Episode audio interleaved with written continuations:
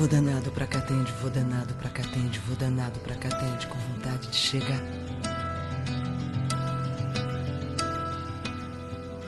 Lá vai o trem com o menino, lá vai a vida rodar, lá vai ciranda e destino, cidade noite a girar. Lá vai o trem sem destino, pro dia novo encontrar. Correndo vai pela terra, vai pela serra, vai pelo mar, cantando pela serra do luar, correndo entre as estrelas a voar no ar, no Vou danado pra Catende, vou danado pra Catende, vou danado pra Catende, com vontade de chegar. Mergulham mocambos nos mangos molhados, moleque. Olá, pessoal. É... Como é que vocês estão? Bom dia, boa tarde, boa noite. Independente de que horário você está escutando isso. Então, gente, uh... hoje eu queria conversar com vocês sobre um texto né? Eu acho que assim, é a primeira postagem né, que eu estou fazendo aqui, o primeiro episódio desse, desse humilde podcast. Né? E, bem, a, a, ideia que eu tenho inicialmente né, são escrever alguns textos né, no, no blog que eu escrevo, né, que é um blog pessoal, né, que chama paulopsico.wordpress.com. É, e a ideia é estar tá trocando com vocês, indo para um outro formato, sabe? Sair um pouco daquele formato de texto e, e ter uma conversa um pouco mais falada, até porque, bem, é, é gostoso essa coisa de conversar, de falar. E, e as trocas que eu vou fazer com vocês são baseadas né, nesses textos que estão lá no meu blog. Né? E esse texto né, ele é a primeira, a primeira postagem que eu tenho lá no blog. É, aqui eu tenho uma ideia inicial da gente ter uma frequência de a cada 15 dias, estar tá fazendo uma postagem nova, né, até para me dar tempo de, de organização, né, de escrever alguma coisa. É, afinal, né, a vida continua, né, é, minha principal, minhas principais atividades assim consomem bastante meu tempo. Eu sou psicólogo, sou psicólogo clínico, trabalho no Detran e, e isso consome bastante tempo, né? além das outras coisas que eu faço. Né? Eu sou eu sou analista junguiano trainee pela SBPA do Rio de Janeiro. Eu faço parte da, da Associação Grupo de Psicologia da Amazônia, né? é, que era o nosso querido GPA, que nós éramos um grupo de estudos e viramos uma associação recentemente, essas coisas vão meio que consumindo tempo e de uma forma boa, né? não é só consumindo, mas vão, vão levando, levam tempo e o blog é, é mais uma dessas ideias. É, a ideia é eu ir trazendo né, esses textos né, uh, e tá levando para vocês para um outro formato. Uh, eu espero que vocês gostem, eu espero que seja proveitoso. Ah, eu espero que seja uma boa forma de estar tá me comunicando, de estar tá fazendo essa ponte com o mundo, né? A ideia da ponte de vida é exatamente isso, né? Engraçado, porque é uma imagem que, que eu trouxe, uma vivência de imaginação ativa que eu tive, né? Mas a ideia da ponte de vida é conectar com o outro lado, mas a gente poder olhar para cima, para baixo, olhar para o abismo que tem embaixo da gente, olhar para o céu que tem em cima, olhar para aquilo que tem na frente, aquilo que tem para trás e, e dar uma ideia de amplitude. Eu quero ter essa amplitude de olhar, de repente, de me conectar. Ah, então, o texto que eu quero falar com vocês né, é, se chama Corpo e Identidade, uma leitura a partir do poema sujo de Ferreira Goulart. Né?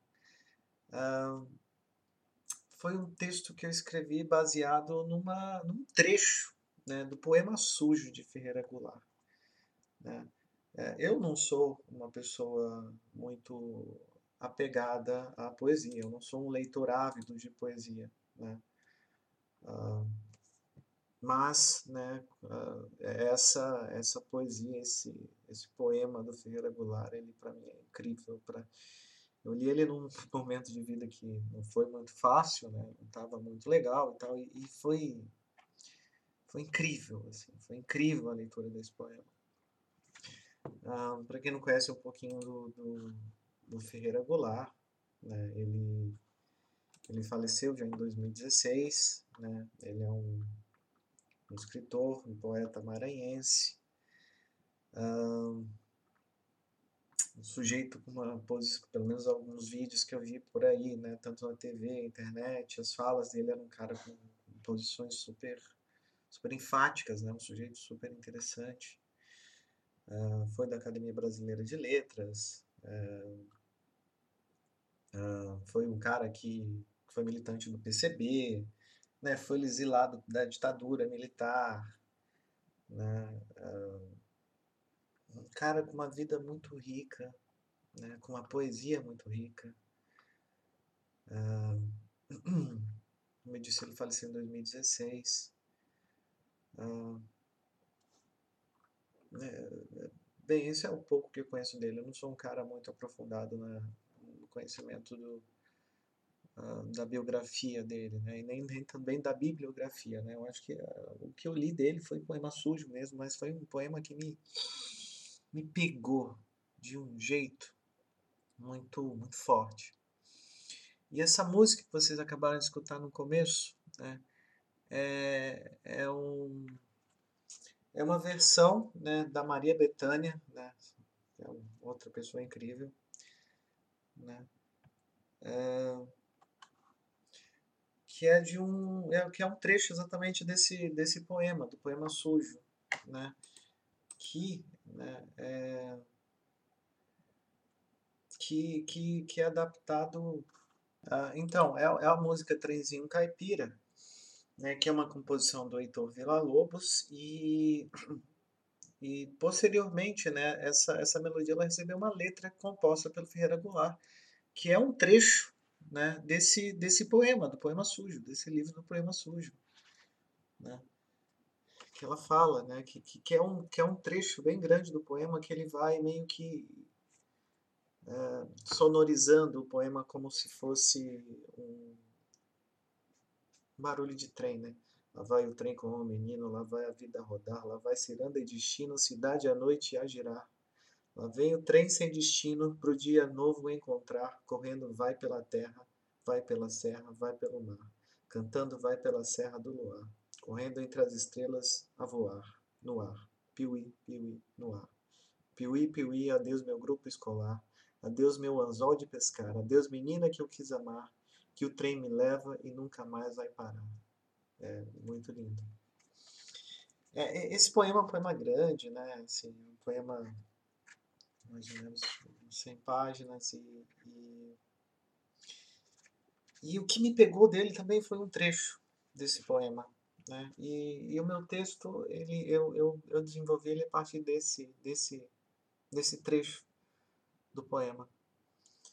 É, e eh, eu acho que quando eu li e reli e reli, eu fiquei maravilhado né, com essa história. E, e eu vou começar lendo esse trecho para vocês. E depois eu vou dar as considerações. Claro que assim, vocês têm que levar em conta a minha formação né, como profissional, como psicólogo. Eu sou junguiano e o texto tem uma uma leitura junguiana. Eu acho que eu não tenho, às vezes, como me desconectar disso. É uma coisa que é um pouco dificultosa para mim. Então vai lá, gente. Meu corpo, que deitado na cama vejo, como objeto no espaço, que mede 1,70m, e que sou eu, essa coisa deitada, barriga, pernas, pés, com cinco dedos cada um. Por que não seis? Joelhos e tornozelos para mover-se, sentar-se, levantar-se. Meu corpo de 1,70m, que é o meu tamanho no mundo. Meu corpo feito de água e cinza, que me faz olhar Andrômeda, Sirius, Mercúrio e me sentir misturado a toda essa massa de hidrogênio e hélio que se desintegra e reintegra, sem saber para quê. Corpo, meu corpo, corpo, que tem o nariz assim, uma boca, dois olhos, um certo jeito de sorrir, de falar, que minha mãe identifica como sendo de seu filho, que meu filho identifica como sendo de seu pai. Corpo que, se para de funcionar, provoca um grave acontecimento na família. Sem ela, não há José de Rebamar Ferreira. Não há Ferreira Goulart. E muitas pequenas coisas acontecidas no planeta estarão esquecidas para sempre. Corpo facho, corpo fato, corpo fato. Eu começo lendo né, esse poema e porque ele me pegou, né? Essa, essa história do corpo. Essa história do corpo, né? Eu acho que às vezes a gente esquece, é, esquece de pensar no nosso corpo mais sutil, do nosso corpo almado, né? do nosso corpo do nosso corpo subjetivo. Acho que a gente acaba só lembrando, né? É, é uma coisa muito do nosso tempo, né? Do nosso tempo objetivo, do nosso tempo muito mais concreto, né? Do nosso tempo de produção, do nosso tempo histórico a gente esquece né, é, de tudo o corpo, de tudo que o nosso corpo contém. É, e de fato olhar para esse poema né, me fez repensar de fato um reencontro com o meu corpo, sabe? Como é, que, como é que eu olho? Como é que eu vejo esse meu corpo existente no mundo? Observar cada pedaço dessa coisa feita de carne, sangue, ossos, moléculas, átomos, sei lá, o que mais isso faz parte é, pensar na existência que esse corpo orgânico tem, sabe? É, ele retém a nossa alma, o nosso espírito, né? Afinal, né, sem o nosso corpo, eu acho que a gente vira memória, a gente vira alma, a gente vira escritos, mas, mas o corpo é parte da vida. O corpo é vida, o corpo contém a vida. Né? é, tem alguns momentos né, que, que o Jung fala e, e cita um pouco sobre isso. Né? eu faço uma citação no texto né, que o Jung fala.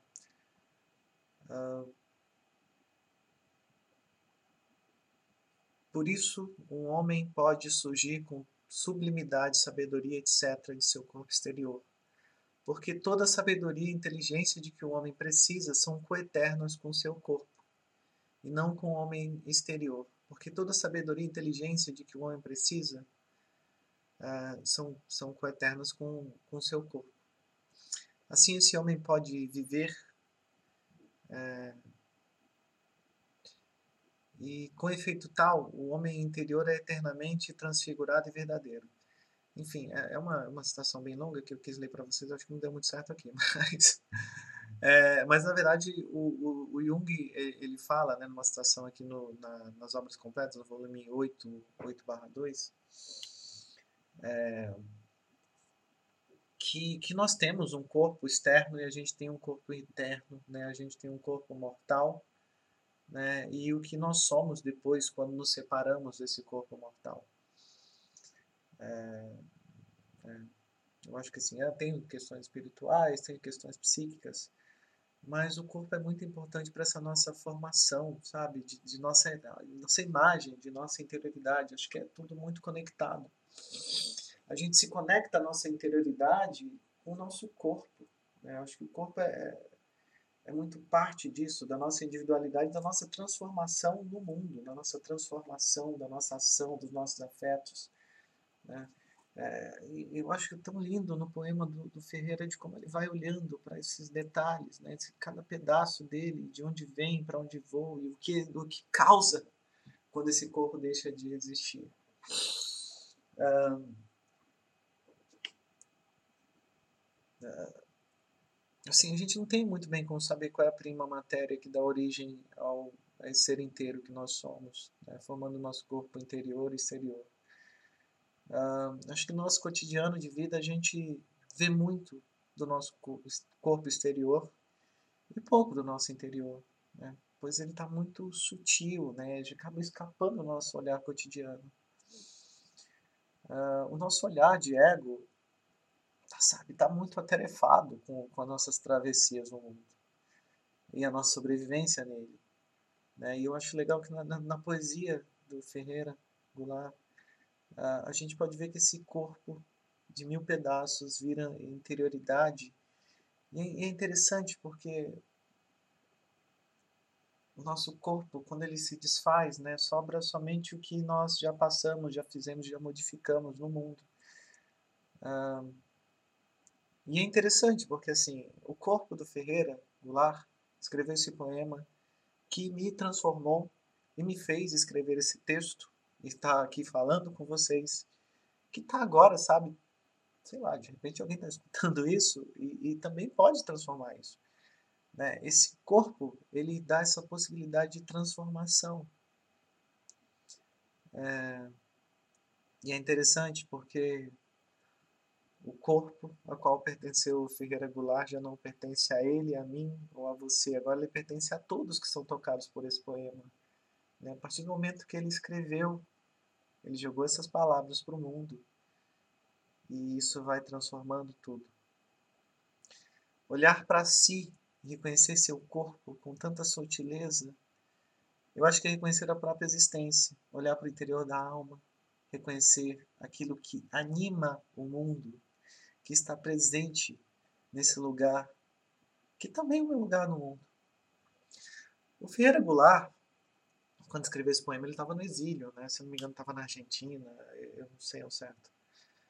Ah, e é engraçado essa coisa do exílio, né, o exílio da própria, porque esse poema ele é uma homenagem à terra dele, né, São Luís do Maranhão.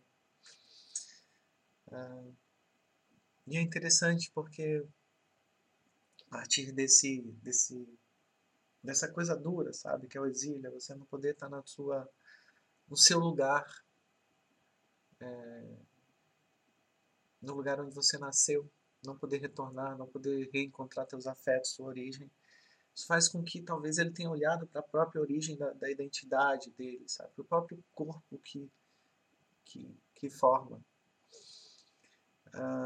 É um corpo que é muito além de uma máquina de trabalho, de consumo, sei lá o que, né? Uh, o corpo contém a nossa imagem, como a gente se reconhece no espelho, ele contém os nossos afetos, nossos prazeres, nossas dores. O corpo é um vaso que contém a existência, a nossa existência, a formação da nossa identidade. Ele é um nosso livro. É o livro que a gente escreve, né? Com início, meio e fim. Uh, ele tem a nossa existência, dando ela título, paginação, layout. Né? Para algumas pessoas esse livro já foi escrito, para outros é uma história ainda sendo escrita. Ele, bem, ele, ele localiza o nosso enredo, sabe? Uh, de como a gente pode continuar contando as nossas histórias ou quando a gente ainda pode contar, né? Porque de fato, quando a gente deixa de ter corpo, quando a gente deixa de estar aqui nesse corpo, a gente não continua contando a nossa história. Nossa história depois é contada por outros corpos, por outras almas, por outras vidas. Enfim, o corpo é identidade, né? Nele eu sei que eu sou eu. E seria possível fazer isso fora dele? É, quando a gente morre, né, o nosso corpo para de funcionar, nossa alma contida nesse vaso, que é o nosso corpo, volta a fazer parte do universo, animando o mundo fora. Afinal, o que fazemos irá reverberar em uma parte desse extenso universo. Sendo o corpo centralizador da nossa identidade, ele contém nossas transformações individuais, que vão um dia fazer parte do coletivo, às vezes de maneira muito sutil, muito pequena, mas vão fazer parte desse coletivo ele vai fazer parte desse inconsciente coletivo, né? que também vai se manifestar através do meu corpo, que se manifesta no mundo. É, e é parte integrante dessa dia, um portal entre dois mundos. Né? Nós falamos hoje, nós atuamos hoje né, por conta de todos aqueles que já passaram antes da gente. A nossa alma hoje é produto de tudo que aconteceu nesse mundo. O eu, o outro e o mundo, tudo precisa de um corpo para conter, para delimitar. Sem isso, a gente se torna tudo e nada ao mesmo tempo. O corpo ele é parte da nossa individualidade, ele faz parte do nosso processo de individuação. Uh, e a partir da descoberta do meu corpo e suas possibilidades e limitações, a gente consegue nos tornar indivíduos únicos. Né? Uh, Para quem não está muito acostumado ao termo de individuação, né, que é um termo formulado pelo Jung, é, basicamente é você se tornar aquilo que você é. Né? E esse processo de tornar aquilo que você é um processo super complexo, super difícil, mas é parte constituinte do nosso desenvolvimento como pessoas. O fio regular ele fala de um corpo seu, né? mas eu, eu entendo que ele também fala de um corpo coletivo. Né? Olhar, rever, reaver a posse é, do que se é do que pode ser ou poderia ser. Alma, espírito e carne contidos numa mesma substância. Isso é corpo. Corpo é muito sobre a gente e sobre tudo que o nosso mundo passou. É, o Jung, né, no volume 8, barra 2 das obras completas, ele dá um olhar muito interessante né, sobre a vida, é, dizendo que a vida é corpo vivo. Sustentar a vida é parte integrante do corpo. Sem ele, pode dizer que fisicamente morremos. E somente o que resta é a alma vagando, procurando outras formas na qual pode estar contida. Mas não há mais individualidade. Né? É, se torna uma outra coisa. Ah, os nossos processos fisiológicos e psíquicos eles são são interdependentes, né? uh, fazendo que o biológico e o simbólico dialoguem desde o início da construção da nossa subjetividade. Não dá para dizer certo se tem um limite claro entre o físico e o psíquico. Ambos constituem aquilo que a gente é. O corpo, ele escreve as nossas convenções sociais, ele é o, ele é o elo de ligação da gente com o mundo.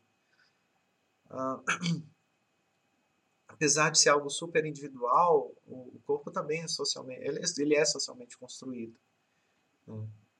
É, ele, ele vai se reproduzindo e é aquilo que faz sentido no mundo e na, na história, no contexto cultural que você está inserido. Ah,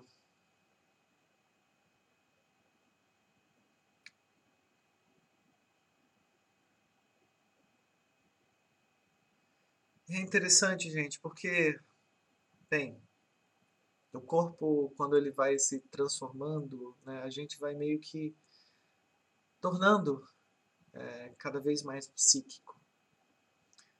Uh, a gente vai se transformando no mundo. O, toda a nossa energia psíquica, né, tudo aquilo que a gente é, a gente vai se transformando também através do nosso corpo. O corpo, é, ele é um símbolo de representação da nossa individualidade. É, ele, é, ele, é, ele é símbolo, o corpo é símbolo. Eu acho que a ideia é entender que corpo é símbolo. O corpo é símbolo daquilo que a gente se constitui na nossa individualidade, naquilo que a gente se constitui como coletivo, né, que se constitui no espaço-tempo que a gente está inserido, no período histórico. Uh, corpo também é psicológico. Né? Ele, ele representa a nossa, nossa individualidade. O Ferreira Goulart ele deixou de existir na sua presença física, mas ao nos deixar, seu trabalho se tornou símbolo. Ele se tornou ele se tornou outro tipo de corpo vivo. É interessante porque né, a poesia ela virou corpo. Pelo menos para mim essa poesia se tornou corpo. Ela se tornou algo vivo, ela se tornou algo que transformou a minha vida de alguma forma. E, e atenção, gente, transformar a vida, não estou falando de coisas grandiosas e super. Né, super complexas. Ou, são questões muito subjetivas. Eu acho que esse, esse poema me tocou de maneira muito sutil. E, e a psique, né, a poesia do, do, do Ferreira, né, pelo menos essa poesia, para mim, é a parte da alma que eu entrei em contato desse sujeito. É o corpo dele ainda vivo, para mim. Ah, e claro, né, como Ferreira Goulart deixou de existir, né, é, como, como pessoa viva aqui, né, uh, esse corpo poético ele não pode mais mudar. Pelo menos eu acredito que não. Mas, mas o que pode mudar é a leitura e percepção é, que as pessoas têm desse corpo vivo que é a poesia dele. É, eu fiquei pensando, né, assim, será que o Ferreira Goulart está vivo ou está morto? É, ele não está aqui em corpo, pessoa, carne, ele está em poesia. E eu fiquei pensando nisso e, bem, eu, eu não tive resposta. Eu acho que é uma indagação que eu também deixo para vocês, né? Se ele está vivo ou está morto, sendo que eu tenho uma presença psíquica dele aqui muito forte, tem uma alma muito forte. É, e com um alcance muito maior. É engraçado porque o corpo é limitado, né? O corpo é limitado pelo espaço, pelo tempo. E quando a gente escreve, quando a gente fala, quando a gente coloca alguma coisa na internet, a gente dá a possibilidade dessa alma correr o mundo. Isso pro bem e pro mal. Nem tudo é, é, lindo e maravilhoso que corre por aí. Né? E, e é isso, gente. Eu espero que vocês curtam essa primeira postagem. Uh, isso aqui ainda está em caráter experimental, de certa forma. Uh, em breve eu vou estar, tá, né, cada, de maneira quinzenal, fazendo postagens novas aqui é isso, gente. Agradeço e, e abraço para todo mundo.